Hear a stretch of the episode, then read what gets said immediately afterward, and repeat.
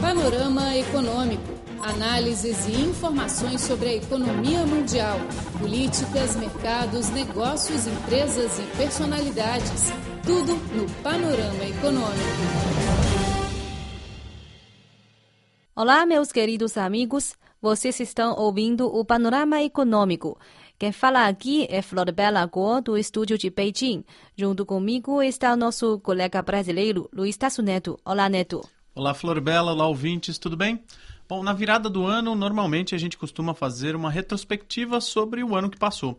Hoje teremos uma reportagem que apresenta as principais mudanças da economia chinesa durante 2014. E outra reportagem que fala das experiências de inovação do sistema financeiro na zona piloto de livre comércio em Shanghai. O panorama econômico começa agora para você ficar mais próximo da economia chinesa. Panorama Econômico, seu boletim informativo. Olhando para 2014, descobrimos que a economia chinesa está passando por grandes mudanças. A nova realidade será o tema da economia desta potência asiática em 2015.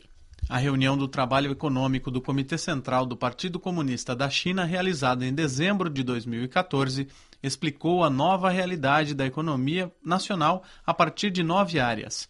Segundo os participantes da reunião, a nova normalidade deve incluir a desaceleração do desenvolvimento econômico, a reestruturação econômica, a alteração do modelo de macrocontrole, bem como ter a inovação como motor do crescimento. O renomado economista chinês Li Yining apontou que a nova realidade evidencia mais a qualidade do crescimento econômico e a reestruturação. Ele listou cinco pontos de atenção.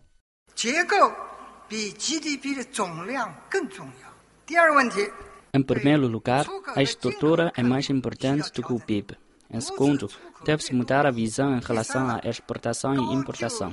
Não é correto que a exportação aumente ilimitadamente. Em terceiro, o bom emprego não é resultado necessário do alto investimento. Em quarto, a alta taxa de juros provavelmente não controla a inflação. Por fim, o mercado em qualquer setor pode ser criado, pois o mercado não é estático, mas dinâmico. A diminuição do crescimento do produto interno bruto da China chamou a atenção do mundo inteiro em 2014. Há mais de 30 anos, o PIB da China tem mantido uma alta velocidade de crescimento, batendo vários recordes mundiais. Porém, nos últimos anos, o crescimento da economia chinesa desacelerou-se notavelmente. A taxa de expansão de 2014 foi de 7,4%. A diretora do Departamento da Economia Mundial do Instituto de Estudo das Relações Internacionais Contemporâneas da China, Chen Fengying, acha que a China está mudando seu critério de desenvolvimento socioeconômico. O crescimento do PIB continua sendo importante, mas esta expansão não deve ser conquistada sem importar o meio ambiente e o interesse da população. O desenvolvimento deve ter o povo como o mais fundamental, ter o emprego e o rendimento com a meta e deve ser de maneira sustentável e com baixa emissão de carbono. Com essa precondição, o crescimento do PIB faz sentido, senão não resolve as questões chinesas. No ano passado, a China se empenhou para promover a simplificação e a descentralização dos poderes do governo, fazendo o mercado desempenhar maior papel nas ações econômicas, de modo a injetar maior vitalidade à economia nacional. O vice-diretor do Departamento de Investimento Exterior e Cooperação Econômica do Ministério do Comércio, Fang Wei, deu o exemplo de investimento no estrangeiro. 以一三年为例， 当年核准的境外投资呢是六千六百零八项。 Em 2013, 6.608 projetos de investimento exterior da China passaram pela aprovação governamental. Em 2014, após a execução da nova política de simplificação dos poderes do governo, somente 30 projetos de investimento necessitaram da aprovação do governo, menos de 1% do total dos projetos de todo o ano. Agora vamos para a área financeira. Em novembro de 2014, o Banco Central da China baixou a taxa de juros pela primeira vez em dois anos. A medida reduziu diretamente o custo de financiamento das empresas e exerceu uma influência ampla a muitas áreas intimamente ligadas à economia nacional e à vida do povo. Incentivado pela diminuição da taxa de juros, o mercado de ações do país teve uma forte subida no final de 2014, com uma alta de mais de 40% no ano, a maior do mundo. O valor do mercado de ações da China tornou-se o segundo maior entre todos os países. O analista de valores Yang Xiaolei previu a tendência do mercado. A queda da taxa de juros superou a previsão do mercado tanto em escola como em tempo. Com esse estímulo, acho que o mercado de ações da China continuará subindo em 2015. No ano passado, as empresas estatais chinesas aceleraram o processo de reforma. Várias dessas companhias começaram a reforma da propriedade mista. A Sinopec assinou acordo com 25 investidores nacionais e estrangeiros, de modo a atrair 100 bilhões de yuans de investimento. Destes, 11 empresas privadas, incluindo Tencent, Haier, Huiyuan, são investidores estratégicos da estatal. O porta-voz da Sinopec, Lü Dapeng, explicou a iniciativa. 中石化销售公司把它资产进行评估 ，a Senopec fez uma reavaliação dos ativos e controla 70% das ações.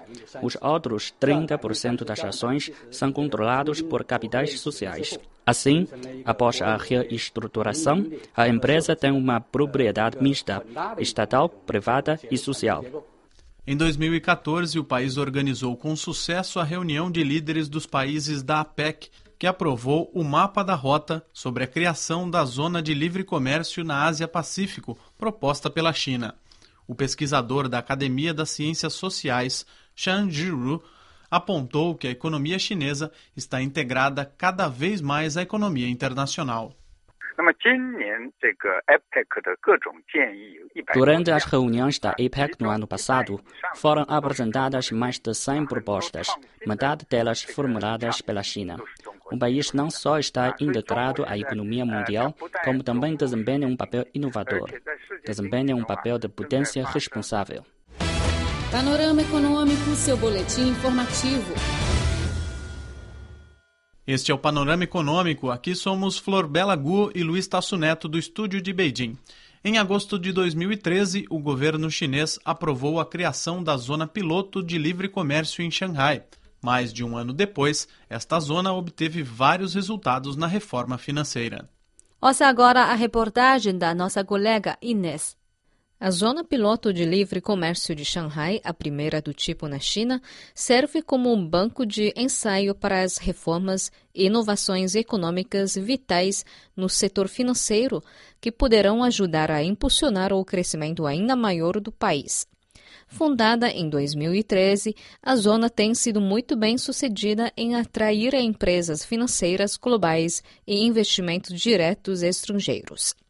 A Zona de Livre Comércio Biloto de Xangai lançou um forte sinal de que o governo chinês está disposto a afrouxar ainda mais o controle sobre atividades comerciais e criar um espaço para novas ideias. Mas quão livre será o livre comércio financeiro para esta zona em Xangai, em primeiro lugar, e mais tarde em outro lugar?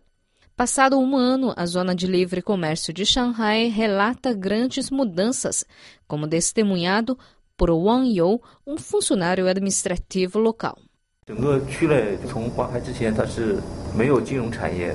Antes da Zona de Livre Comércio ser fundada, não havia praticamente nenhuma indústria financeira aqui. É Eu próprio contei, havia apenas 11 bancos, com 19 pontos de atendimento. Isso era tudo. Agora temos mais de 100 fornecedores de serviços financeiros licenciados. Assim, esse setor aqui tem visto um crescimento notável. E eu estou trabalhando no recém-inaugurado Biro de Serviços Fiscais e Financeiros, que foi criado por causa desta nova indústria. Cerca de 22 mil empresas foram estabelecidas aqui, incluindo mais de 3 mil centros financeiros. O Citibank foi o primeiro banco estrangeiro a entrar no mercado chinês. Foi também um dos primeiros aprovados pelos reguladores para criar uma filial na zona de livre comércio. Clini Chang, chefe desta filial, disse que devido à ampla gama de políticas de reformas introduzidas aqui, eles agora são capazes de proporcionar o acesso ao financiamento mais barato para seus clientes corporativos. Nós já oferecemos uma gama muito ampla de produtos e serviços financeiros para os nossos clientes corporativos na zona de livre comércio de Shanghai. Por exemplo, oferecemos a concessão transfronteiriça de empréstimos em renminbi, o que significa que nós permitimos que nossas empresas clientes contraiam empréstimos em bancos offshore do Citibank, como em Hong Kong e Singapura porque o custo offshore de fundos é ainda mais barato, então o custo dos fundos é reduzido, o que significa que, do ponto de vista dos clientes, eles podem obter o financiamento mais barato. Outro exemplo de reformas é o lançamento do Gold Exchange de Shanghai em setembro de 2014. Isso dá aos estrangeiros o acesso ao mercado de ouro rigidamente controlado na China pela primeira vez. É uma das reformas mais importantes da zona de livre comércio de Shanghai.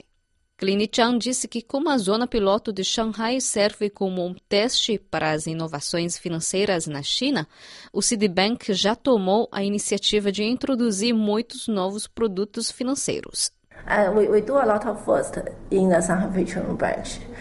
Nós fizemos um monte de inovações na filial na zona de livre comércio de Shanghai. Por exemplo, o primeiro pooling transfronteiriço de renminbi da China para Londres. No passado, o pooling transfronteiriço de renminbi era dentro da Ásia, como a do continente chinês com Hong Kong e Singapura. A zona piloto também tornou mais fácil a criação de um novo negócio os investidores estrangeiros só precisam preencher um conjunto de formulários e cadastrar-se, em vez de acordar a aprovação dos órgãos reguladores. Zhang Hong, diretora do Biro de Serviços Fiscais e Financeiros, disse que a simplificação da aprovação tem ajudado a atrair novos investimentos. Os empresários estrangeiros que queiram investir em áreas que estão fora da lista negativa recebem o mesmo tratamento que os investidores nacionais. Isso significa que, oficialmente, o investimento em áreas que não estão nesta lista é permitido. Mas um mecanismo regulador eficaz necessita controlar os riscos associados a reformas do setor financeiro e da inovação. Cada passo no processo de inovação do setor financeiro envolve controle de riscos e testes de estresse. Não há ninguém com quem podemos aprender para criar um novo mecanismo de regulamentação financeira. A inovação para outros setores é como aprender a partir de exemplos feitos e testados, mas a reforma e a inovação do setor financeiro pode implicar riscos maiores, pois é sem precedente. Devido ao seu desenvolvimento impressionante, o Conselho de Estado da China acabou de aprovar um plano para expandir a zona de livre comércio de Xangai para quatro vezes o seu tamanho atual. O ministro do Comércio, Gao Hucheng, prometeu que, se as reformas econômicas em Xangai forem comprovadamente bem-sucedidas, poderão ser seguidas em todo o país. De fato, a história de sucesso de Xangai está sendo imitada por outras regiões. Os governos locais em Tianjin, Guangdong e Fujian já aprovaram planos para criar suas próprias zonas de livre comércio. Bem, caro amigo, o programa Panorama Econômico de hoje fica por aqui. Obrigada pela sua sintonia. Sou Flor Bela. Eu sou o Luiz Tasso Neto e esta é a minha última participação aqui na Rádio Internacional da China. Gostaria de agradecer aos ouvintes e também à minha companheira aqui de, de Panorama Econômico, Flor Bela Gu, pela ajuda e pelo trabalho, pela parceria por todo esse tempo. Muito obrigado a vocês pela audiência, muito obrigado, Flor, pela companhia e pelo trabalho. Eu é que agradeço e acho que todos nós vamos ter muita saudade de você, né, Neto? muito obrigado. Obrigado aos ouvintes. Tchau, tchau. Hum. Tchau, até próxima não. Eu até próxima. é, para mim é a última vez. Tchau.